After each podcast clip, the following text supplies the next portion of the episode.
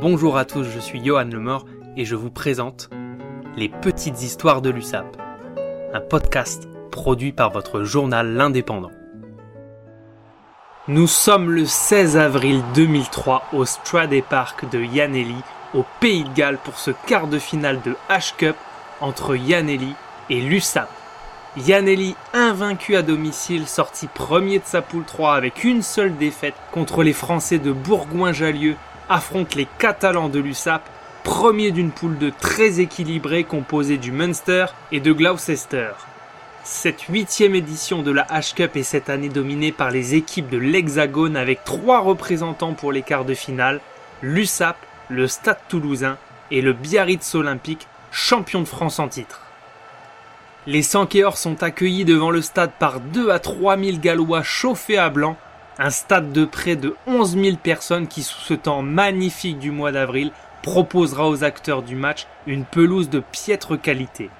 Face à un grand d'Europe, l'USAP, inconnu à ce niveau, va réaliser l'exploit de s'imposer dans ce quart de finale.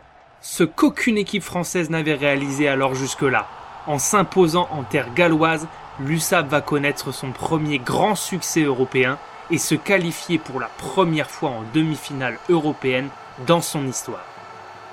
C'est le début d'une génération dorée qui aboutira en 2009 au titre de champion de France qui lui échappe depuis plus de 50 ans. Petit retour sur ce match. L'USAP aligne face aux Gallois de David Jones, Fino et Madden un 15 de départ qui restera dans l'histoire du club. Renaud Payard, qui était incertain toute la semaine, sera bien présent sur la feuille de match avec Michel Cognac et Nicolas Mass en première ligne. Jérôme Tillon, Rimas Alvarez et Grégory Lecorvec. Bernard Gouta, Phil Murphy et Ludovic Lousteau. Le demi d'ouverture Manny Edmonds, Frédéric Sermeno, Christophe Manas. Numéro 13 Pascal Giordani et numéro 14 Pascal Baumati. Que Jean-Marc Souverbi, lui aussi incertain mais présent aujourd'hui sur la pelouse du Stradey Park.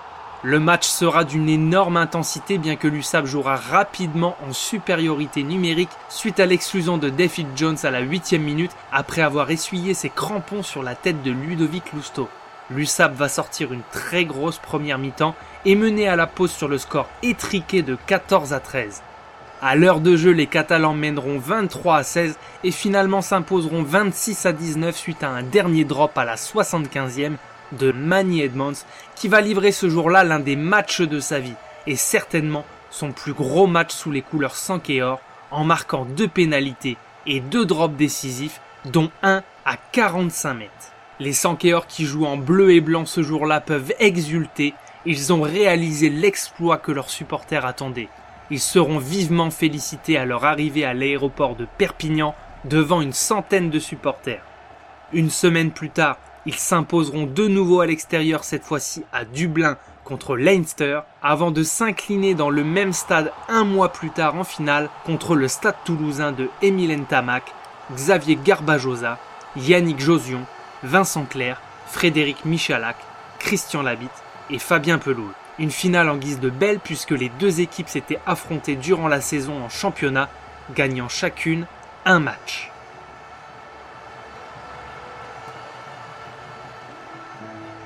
Vous avez écouté les petites histoires de l'USAP qui font la grandeur de notre club, une émission produite par votre quotidien l'indépendant. N'hésitez pas à vous abonner, à commenter et à partager ce podcast. Vous pouvez aussi nous écouter sur Spotify, Deezer et Apple Podcast. Je suis Johan Lemort et je vous dis à bientôt pour un nouveau récit.